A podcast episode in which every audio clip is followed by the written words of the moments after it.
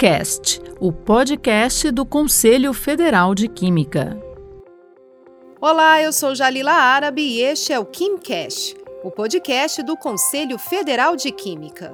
Em um período quente como este, é comum suarmos mais devido ao calor. Mas você já se perguntou por que o mau cheiro das axilas se torna tão notável nessa época? Neste episódio, vamos explorar a química por trás desse fenômeno um tanto quanto intrigante, não é mesmo? Conhecido como CC, esse mau cheiro é causado por uma combinação de fatores, incluindo a degradação oxidativa de compostos químicos e o metabolismo de bactérias e fungos que residem nessa região. Esses microorganismos têm a habilidade de processar os componentes do suor, produzindo compostos orgânicos voláteis, como ácidos graxos, cetonas e aldeídos, que causam o odor característico. Estudos científicos, usando técnicas como a cromatografia gasosa e a espectrometria de massa, identificaram vários ácidos carboxílicos nas amostras de suor. Cada pessoa tem um cheiro único devido às diferenças em seus metabolismos.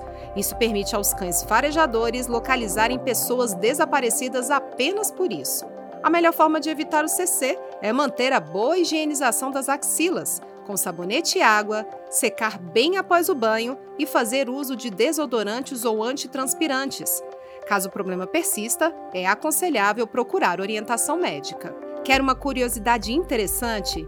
Em breve, o suor poderá ser usado no diagnóstico de tumores.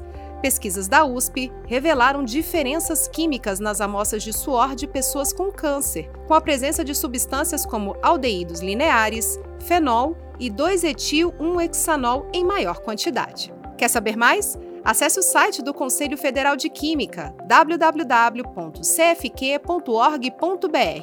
e siga o nosso perfil nas redes é o arroba CFQuímica, que você encontra no Instagram, Facebook, LinkedIn, Twitter e TikTok. Obrigada pela sua companhia e até a próxima.